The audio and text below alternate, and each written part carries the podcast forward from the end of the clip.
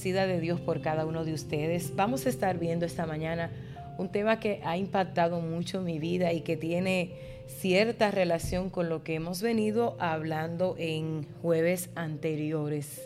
Vamos a estar hablando acerca de un Dios extraordinario que nos lleva hacia lo extraordinario. ¿Te gustaría vivir lo extraordinario de Dios?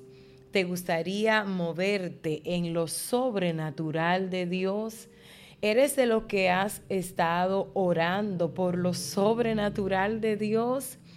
Quizás estás cansado de una rutina, de, de ver que pasa siempre lo mismo.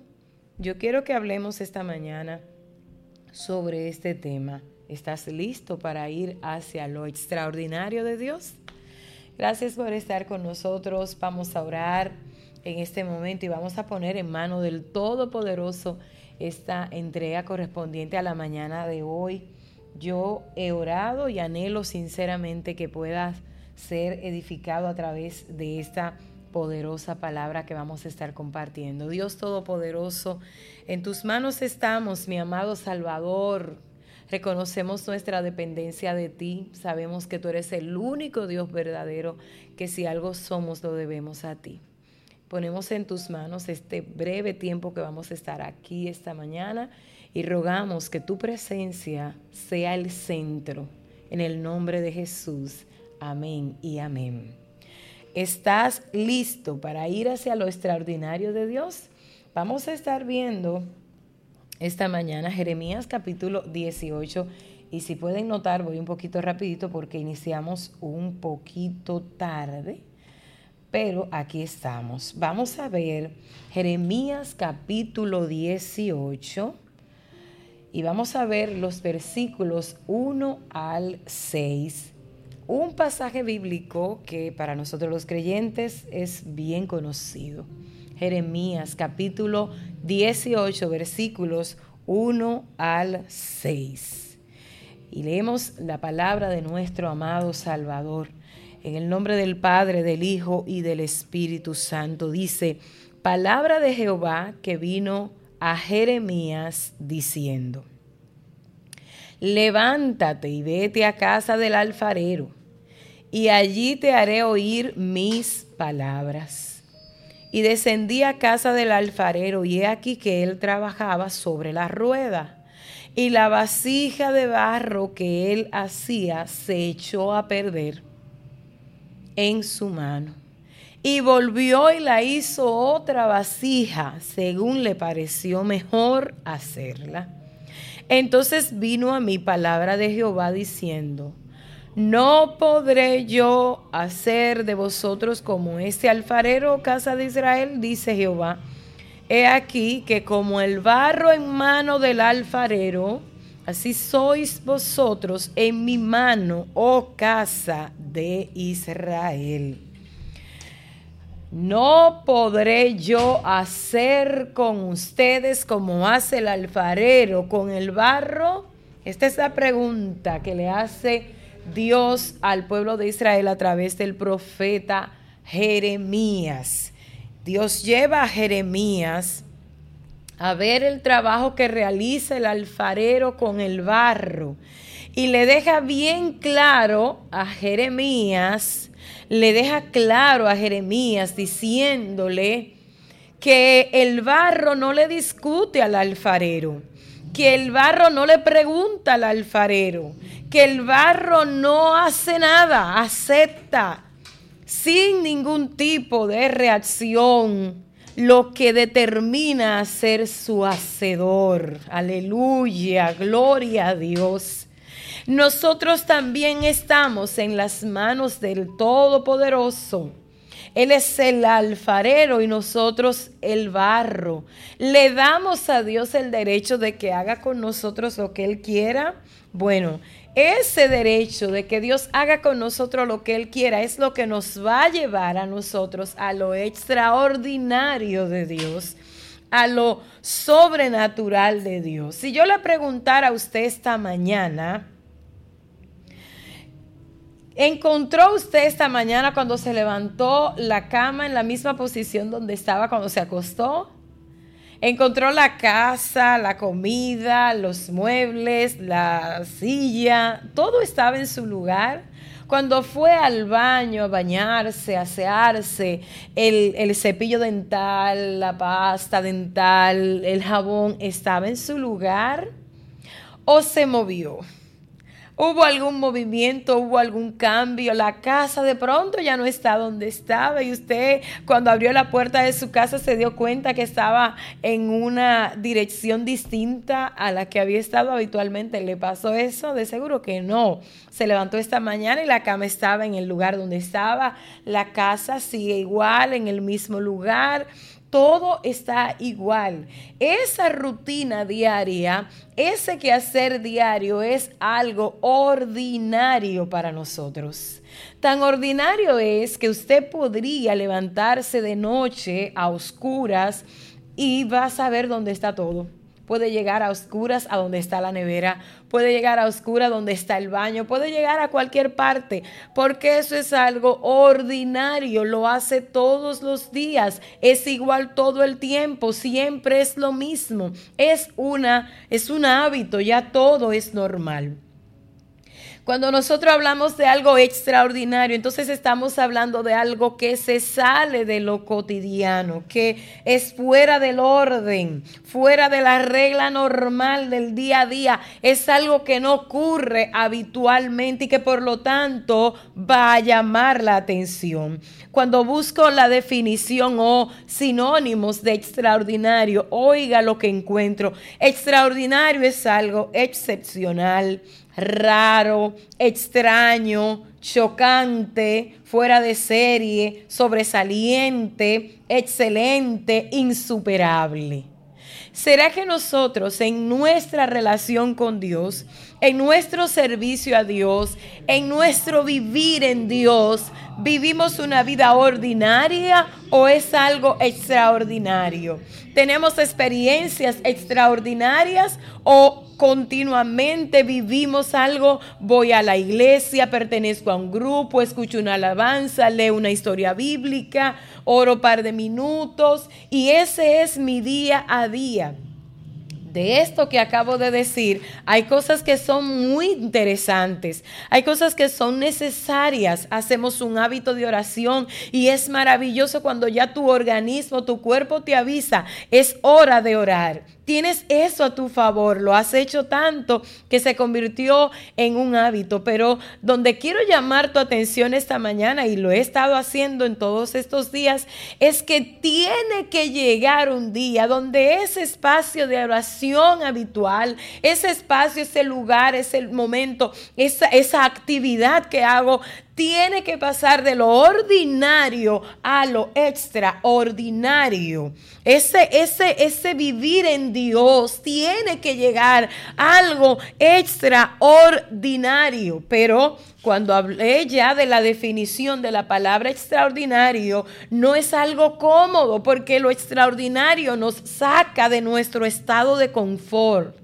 Lo extraordinario nos mueve, nos muda, nos cambia, nos mueve la cama del lugar. Yo no sé si a usted le ha pasado que ha dormido en una cama fuera de la suya, que no es, no es común dormir en esa cama y usted se pierde. A mí me ha pasado, de pronto creo que tengo el frente para la pared y estoy en el lado hacia afuera y esto no es cómodo. Lo extraordinario entonces nos saca de eso habitual y resulta ser incómodo.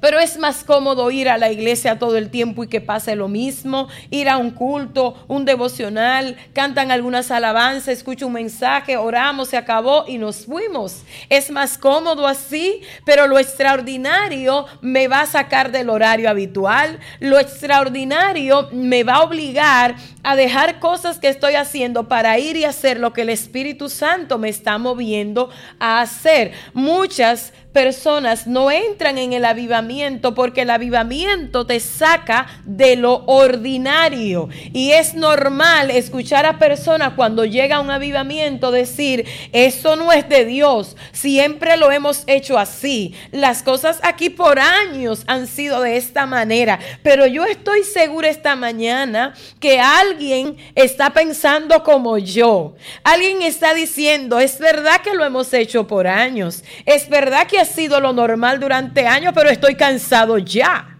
Ay, ay.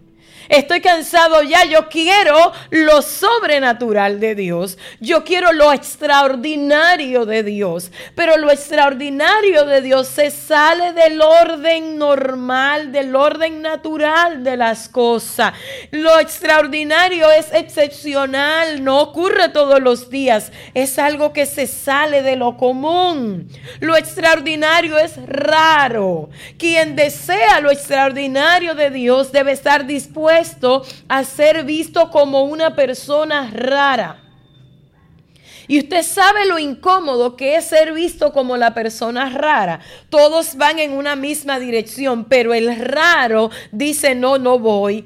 El raro dice, no, no me gusta. El raro dice, no, no estoy de acuerdo. Pero si la mayoría lo hace, pero si todo el mundo lo está haciendo, todo el mundo va por ahí, ¿por qué tengo yo que ser diferente? El que se mueve en lo extraordinario de Dios sale de lo común, por lo tanto se vuelve una persona rara esa mujer es rara, ese joven es raro. Mira, no le gustan la fiesta, mira, no le gusta el chisme, mira, no le gusta el desorden. Él es raro porque a todo el mundo le gusta esto. El que se mueve en lo sobrenatural de Dios debe estar dispuesto a que lo llamen extraño, a que lo llamen raro, a que no quieran estar con él. Lo común es la rutina que lleva este mundo, este consumismo, este deseo de placer, este este deseo de tener, este deseo de exhibir, ese deseo de decir que, que tengo. Pero cuando te mueves en lo extraordinario de Dios, te mueve su presencia, te mueve su palabra, te mueve su obra, te mueve su sueño. El sueño de Dios se convierte en tu sueño y por lo tanto te vuelves en una persona extraña capaz de decirle a alguien, eso no me interesa. Mira, pero te va a generar dinero. No, no me interesa. Mira, pero te va a generar fama. No, no lo quiero. Es que yo quiero otra cosa. Yo quiero estar en el sueño y en la voluntad de Dios. El raro, el extraordinario, el que no es común, resulta chocante. Sus planteamientos no son agradables para todo el mundo. Yo estoy consciente de eso. Aleluya. Si Dios te está llamando en un territorio a ser una persona extraordinaria, fuera de lo común, lo primero que tienes que entender es esto, vas a caer mal a algunos, vas a resultar chocante, vas a irritar a algunas personas, tu planteamiento no va a ser de muy buen agrado. Y yo estoy hablándole en este momento a personas que están siendo movidas por el Espíritu Santo a hacer cosas extraordinarias, pero tienen miedo, a hacer obras excepcionales, trabajos que no son comunes. Oh, gloria a Dios. Siento la presencia de mi Padre Celestial. Dios te está llamando a una obra fuera de serie. Salte de lo que ha sido común hasta ahora. Salte de lo común. Salte de lo que se repitió. Mira, es que el Señor te está llamando a alterar el patrón que has seguido hasta ahora. Mi alma adora al Señor. Sal del patrón. Sal del patrón. Aleluya. Escucha constantemente a alguien que dice, lo hemos hecho así siempre, siempre ha sido así, pero Dios te está moviendo a una visión más amplia. Dios te está moviendo a una visión que se sale de lo que han visto todo el tiempo, de generación en generación. Alabado sea Dios, aleluya. Aleluya. Bendigo a mi Padre en esta mañana. Estar en lo extraordinario es salirte de lo común. Es algo fuera de serie. Es algo que se supera, que supera lo que has visto hasta ahora. Pero eso cuesta. Eso cuesta Realmente cuesta. Es más fácil repetir, repetir, repetir lo mismo. Ya viene como si fuera algo impreso. Lo vuelvo a hacer y lo vuelvo a hacer. Alguien recibe esta palabra esta mañana. Sal de lo cotidiano. Sal de lo que has estado viendo hasta ahora. Si estás en una congregación donde no se ora, tú eres el que tiene que levantarte y decir, aquí se va a orar. Aquí vamos a buscar el rostro de Dios. Estar reunido con gente que no sabe buscar el rostro del Señor. Es a ti que el Señor te está inquietando a la vigilia, al retiro, a la búsqueda, a la entrega. Oh, gloria al nombre de mi Dios. Aleluya. Dios está llamándonos a lo sobrenatural, pero lo sobrenatural de Dios nos coloca en una posición incómoda. Nos coloca en una posición donde no todo el mundo va a estar de acuerdo con lo que Dios está diciéndote para levantar una obra. Yo no sé, pero siento de Dios decir esta palabra. Dios te mueve a hacer una edificación que se sale de lo común. Dios te mueve a un proyecto que se sale de lo común. Muévete en el nombre de Jesús. Muévete en el nombre de Jesús. Sal de lo que has estado limitado hasta ahora y ve tras el propósito de Dios. Él será tu proveedor. Él es tu patrocinador. Él es el que todo lo puede. Él es suficiente. Quizás vas a tener que abandonar tu trabajo, vas a tener que abandonar tu fuente de empleo. El fuego de Dios te está quemando, el fuego de Dios está ardiendo dentro de ti y ya no lo puedes negar. Hay una revelación del cielo. Estoy hablando con alguien muy puntual en esta mañana. Aleluya, gloria a Dios. ¿Estás listo para ir a lo extraordinario de Dios? Lo extraordinario de Dios te va a mudar. Lo extraordinario de Dios te va a mudar. Bien, cambio de regencia, cambio de actitud, cambio de pensamiento, cambio de prioridades. Lo extraordinario de Dios te va a mudar. Bendito sea el nombre de mi Dios. Te va a pasar de lo común a lo raro. Te va a pasar de lo cotidiano a lo extraño. De lo natural a lo sobrenatural de Dios. Te va a pasar, aleluya. Porque vas a entender que quien gobierna no son tus prioridades, no son tus sueños, tus anhelos, tus deseos. De pronto te vas a dar cuenta que quien gobierna es el Espíritu Santo de Dios. Es importante entender que cuando te mueves a lo extraordinario de Dios, esos cambios van a traer una crisis. Ay, aleluya, gloria al Señor. Qué linda la presencia de mi Padre en este altar esta mañana. Dios te va a mover a lo extraordinario y en ese movimiento viene una crisis. Miren, todos los cambios que nosotros hacemos en la vida generan, producen una crisis, sean buenos o no, estos cambios producen crisis. Y siempre que hablo de esto, yo hablo de mi caso personal, cuando me casé con mi esposo, mi novio, mi amado esposo, la persona que amo. Cuando nosotros estábamos en planes de boda, cuántos, cuántas cosas estábamos analizando, pero honestamente el cambio generó crisis entre nosotros crisis yo despertaba y, decía, bueno, ahora sí es verdad, ya, ya sí es verdad. El cambio era bueno, pero generó, generó crisis con las que tuve que lidiar. Dios quiere generar cambios en nuestras vidas. ¿Estás listo? ¿Lo estás anhelando? ¿Quieres el, mover de Dios en tu vida, en tu congregación, en tu territorio, en tu sector? ¿Quieres algo extraordinario de Dios? Prepárate para esos cambios que producen crisis. ¿Y a qué se deben esas crisis? No vas a entenderlo todo. Oh, gloria. No vas a entender todo de Dios. Es que de pronto lo que Dios te manda de ti no se entiende. Lo que Dios te manda de ti no es comprensible a la mente humana no podrás dormir como antes, no podrás vestir como antes, no podrás comer como antes. Cosas van a cambiar en ese movimiento y no todo lo vas a comprender. No es fácil cuando pasas de ser el hijo, el hijo que es es protegido, que es mantenido a una posición de ser padre. Vas a mantener, vas a proveer para otros. Estos cambios son buenos, pero generan una situación en nosotros que a veces son difíciles de manejar. Es de igual manera necesario entender que el mover de Dios en nuestras vidas, que los cambios que Dios hará en nosotros, que te va a mudar, aleluya, va a mudar tu manera de pensar, va a mudar tu manera de sentir, va a mudar todo y en esa mudanza, en esa mudanza tendrás que renunciar a cosas importantes. Tendrás que hacer un reajuste en tus prioridades. ¿Qué es lo cotidiano para nosotros?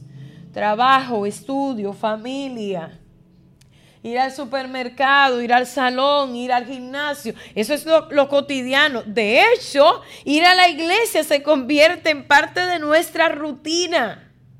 Pero alguien, alguien estaría de acuerdo conmigo esta mañana y le dice al Señor, yo sé que hay algo más. Estoy disponible a asumir los cambios. Estoy dispuesto para que haga, Señor, lo que quieres hacer en mi vida. Oh, Señor, en este proceso a lo mejor tendré que dejar a padre, a madre, a hermanos. Tendré que hacer cambios, Señor, en mi condición económica, en mi, en mi postura social. Yo no sé, pero estoy dispuesto, Señor, a dejar todo esto contar y que tú hagas en mi vida lo que tú has pensado, que tu sueño se haga en mi vida realidad. Y yo sé que hay gente que ha recibido de Dios una revelación donde Dios te está mostrando con mucho detalle qué quieres que haga. Está llamándote a trabajar en un área específica, pero siempre lo postergas. Siempre lo postergas porque tengo mucho que hacer. Esta es mi rutina, esta es mi agenda, este es mi itinerario y no, no puedo alterarlo. Debemos parar Debemos parar, debemos parar, debemos parar, parar por nuestra familia, parar por nuestra sociedad, parar por nuestra, por el llamado de Dios que, que es insistente en nuestro corazón. Dios te está mostrando terrenos para tomar posesión de ello. Dios te está mostrando personas a las que tienes que llamar. Dios te está mostrando algo que debes hacer, pero ese algo de Dios te saca de tu agenda. Quiero decirte esta mañana no temas obedecer el llamado de Dios.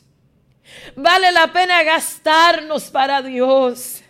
Vale la pena invertir en la obra del Señor. Vale la pena obedecer. Porque de no hacerlo tu vida no tendrá sentido. Pasarán los años.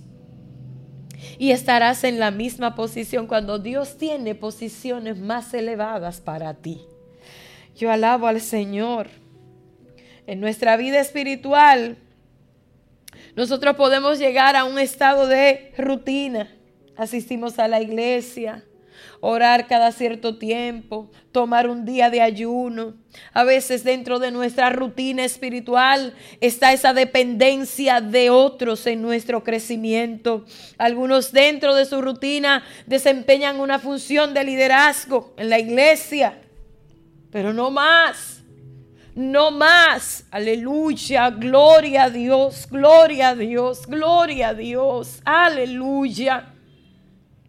Es tiempo de que salgamos de esa rutina, tanto social como religiosa, espiritual. Hay algo más de Dios para nosotros. Hay algo más de Dios para nosotros. Aleluya. Y a mí me gustaría conocer, conocerte. Si estás pensando como yo, yo quiero conocerte, quiero saber de ti, cuáles son tus inquietudes, qué te tiene cansado, cansada, qué te tiene ya hastiado, que tú dices, ya no quiero esto, quiero más, quiero más de Dios, quiero más de Dios, quiero más de Dios, quiero su presencia, quiero ver la manifestación de su gloria. Estás orándole al Señor y diciéndole, quiero ver el Dios de los hechos de los apóstoles en mi iglesia. Quiero ver el Dios de, los, de la Biblia en mi realidad, en mi comunidad, en mi territorio. Aleluya. Es hermoso cuando nosotros vamos a la presencia del Señor y experimentamos esa visitación del Espíritu Santo, esa gloria de Dios que nos acompaña. Esto no tiene comparación. Dios nos llama esta mañana a salirnos de lo ordinario, de lo cotidiano. Te pregunto, ¿qué pasa contigo en tu lugar de trabajo? ¿Pasa algo extraordinario? ¿Qué pasa contigo donde estudias? ¿Hay algo sobrenatural? ¿Qué pasa contigo en tu lugar de residencia? ¿Pasa algo extraordinario o es común? ¿Te están viendo tus compañeros igual que a todos los demás? Pasa algo contigo que lo hace diferente, que te hace diferente a los demás. Yo quiero mencionar en esta mañana algo, algo extraordinario que sucede en la vida de algunas personas en la Biblia y que nos insta a nosotros, nos mueve a nosotros también a anhelar algo sobrenatural, pero al mismo tiempo recordarte que este movimiento, esta mudanza, esto sobrenatural, esto sobre eh, eh, esto extraordinario de Dios traerá consigo mudanza, cambio y, y cosas a las que tendrás que renunciar. Me encuentro con Abraham. Cuando Dios llama a Abraham, su vida ordinaria, su día a día era disfrutar de las riquezas de su padre, una familia normal, de tener la casa donde siempre estuvo, la familia, los amigos, los familiares, eh, eh, el entorno social, era el mismo. Y de pronto viene un llamado que le dice, Abraham, sal de tu tierra y de tu parentela, deja a tu casa, deja lo que has vivido siempre y vete donde yo quiero que tú vayas. Lo extraordinario de Dios para Abraham salía de su tierra y de su parentela. Lo extraordinario de Dios para ti puede que no esté donde tú estás cómodo, puede que esté en un lugar desconocido, puede que se trate de algo que tú no has hecho nunca, pero Dios te está moviendo de tu casa, de tu parentela. Y no hablo en sentido literal, sino en sentido figurado. ¿Cuál es la casa? ¿Cuál es tu casa? ¿Cuál es tu parentela? ¿Cuál es tu área de confort? Dios le dice a Abraham, y vete a la tierra que te voy a mostrar. Aleluya. Había un corazón, un oído, un espíritu disponible que le dice al Señor, yo me voy. Dice que Abraham salió y usted conoce la historia. Hoy nosotros conocemos a Abraham como el padre de la fe, como ese gran amigo de Dios, como un hombre digno de imitar. Pero todo comenzó ese día cuando Dios le dice, Abraham, sal de tu tierra. Sal de lo ordinario, sal del día a día, sal de lo cotidiano y vete a la tierra que yo te voy a mostrar. Pudiera mencionar a Moisés. Cuando Dios llama a Moisés, han pasado una serie de cosas en su vida. ¿Quién era Moisés? Este joven hebreo que creció como equicio, creció en el palacio, creció con todas las riquezas, creció como hijo de la hija del faraón. Y Dios está llamando a Moisés y la Biblia dice en la carta a los hebreos que por la fe Moisés renunció a seguir siendo hijo de la hija del faraón renunció a esto que era bueno, que era confortable, que se veía bien, que todo parecía perfecto. Renuncia a esto. El llamado de Dios en Moisés comienza con ese celo por su pueblo, comienza con esa preocupación por su pueblo. Usted conoce la historia. Moisés agredió a un egipcio y lo mató. Y la Biblia dice que después entonces se ve entre dos hebreos, un conflicto entre dos hebreos y él está tratando de que ellos se lleven bien. Entonces le dicen, nos va a matar como hiciste con el egipcio ayer. Allí se vio descubierto. el llamado de Dios comienza con Moisés en ese momento donde él empieza a sentir la necesidad de libertad de su pueblo y renuncia a lo que parecía muy bueno, a lo que era normal, pero oye, cualquiera le dice tonto, cualquiera le dice otra cosa, pero ¿cómo vas a renunciar a eso? ¿A ti qué te importa esa gente? Esa gente no es caso tuyo, han vivido así toda la vida, ellos no tienen otra opción, esa es su realidad. Cuando sientes el llamado de Dios, te está llamando a trabajar con la niñez, te está llamando a trabajar con los adolescentes, te llama a trabajar con las mujeres solteras, te llama a trabajar en un área determinada. Mira que vayas a la cárcel, mira que al hospital. Estás llamado a hacer eso. En ese llamado hay necesidad de renuncias. Y habrá gente que te dirá, y en serio, tú vas a renunciar a tu trabajo, tú vas a renunciar a tu familia, tú vas a renunciar a esto. Es que tú no sabes ni siquiera cómo sucede. Hay una inquietud tan profunda en tu espíritu, hay algo tan fuerte dentro de ti que tú dices, es que no puedo, es que tengo que hacerlo, es que yo me voy, es que lo voy a hacer, es que voy, es que lo hago. Tengo que ir a hacer lo que el Señor me está diciendo que haga. Conocemos a la reina Esther.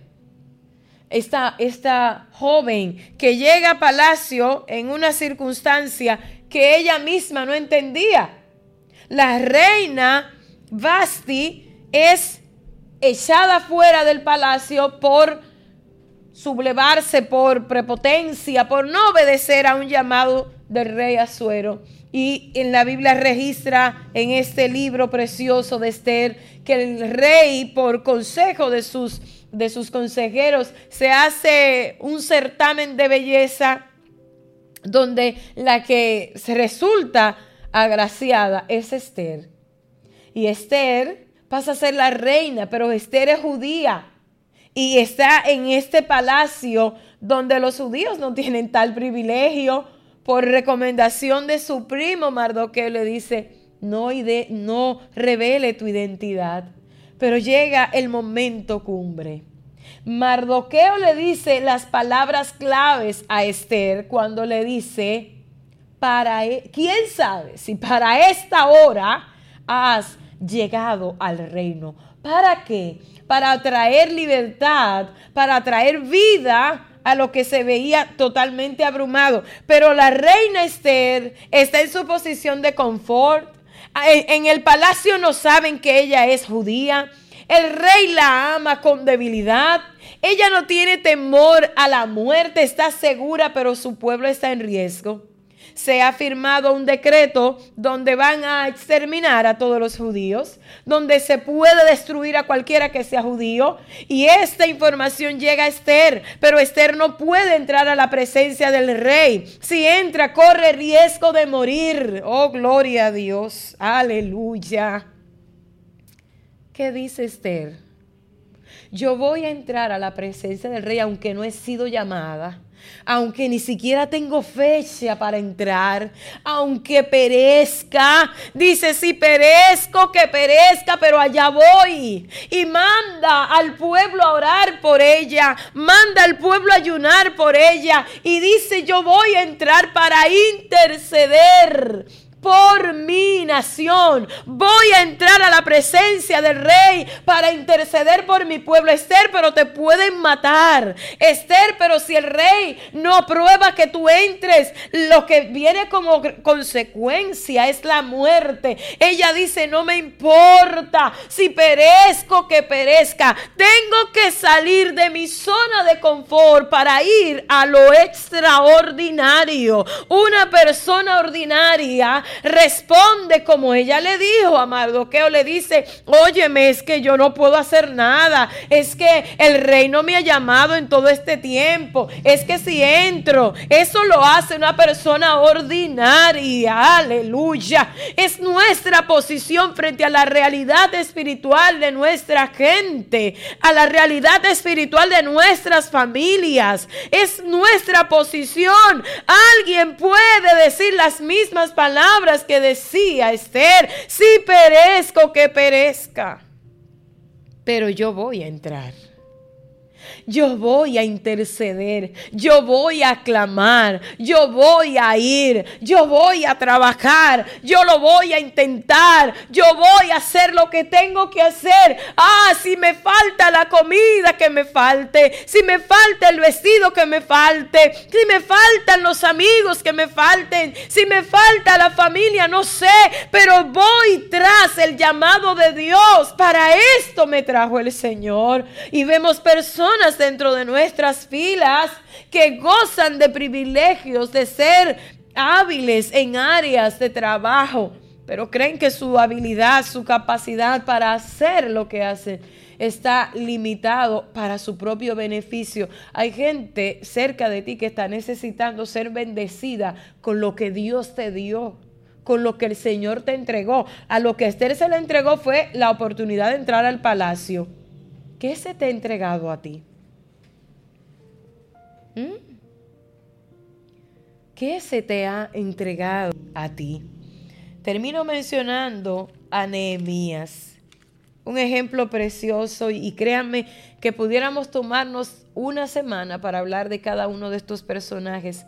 ¿Cuánto nos enseñan? ¿Qué, ¿Quién era Nehemías? Nehemías era este joven de origen judío, que nace en, en, o sea, nace en tiempo de esclavitud del pueblo de Dios, pero ya los que habían querido salir bajo el decreto de Darío se fueron a Jerusalén, ya no están en Babilonia, ya no están bajo el dominio de los caldeos, sino que ahora eran libres, pero Nehemías nació y fue de esos que se quedaron sirviendo en esta, en esta nación extranjera.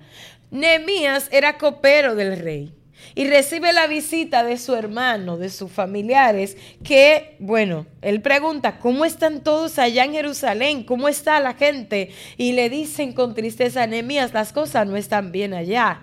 Las puertas están derribadas, las murallas han sido derribadas, estamos desprotegidos, Nehemías, allá corremos peligro. Y yo le pregunto, ¿corría Nehemías algún peligro? No, Nehemías no corría peligro, estaba seguro, servía al rey, tenía favor y gracia, estaba protegido, además ni siquiera nació en ese pueblo, no tenía nada que ver, pero Nehemías dice la Biblia que sintió un profundo dolor cuando se da cuenta de lo que está pasando y dice, óyeme, no, yo no puedo quedarme aquí de brazos cruzados. Es necesario que salga del estado de confort para ir y hacer lo que es extraordinario. Todos los demás habían hecho lo ordinario. Aquí estamos, muy tristes. Las murallas han sido derribadas. Estamos expuestos a otros enemigos. Y así está la situación. Así hay un montón de gente mirando la situación. Ay, qué triste. Ay, esto sí está difícil. Ay, cuántos problemas. Dios te está llamando en esta mañana. Mira, haz lo que tienes que hacer. Haz lo que tienes que hacer. Hazlo sin temor. Dios estará contigo. Nehemías se puso tan triste que temía que el rey pensara que algo estaba mal. El copero no podía dar una señal de tristeza, su semblante debería ser de alegría siempre, porque de lo contrario podría estar dando a entender que había problema con la bebida que el rey iba a tomar. Entonces, el rey pregunta, Dime, pasa algo, sí Señor, pasa algo. Mi pueblo está así, así, así. Y yo, yo necesito hacer algo. Aleluya. Gloria al Señor. Lo primero que Nehemías hizo fue ir a la presencia de Dios a orar y decirle, Señor, aquí estoy. Mi pueblo, mi familia, la gente ha pecado. Necesitamos tu misericordia. Pero el Señor obró de tal manera que tuvo recursos a su favor tuvo recursos a su favor, las puertas se abrieron para él. Y si no hace lo que hizo, no conociéramos a Nehemías. Si Abraham no hubiese salido de su tierra y su parentela, usted no escuchara hablar de Abraham.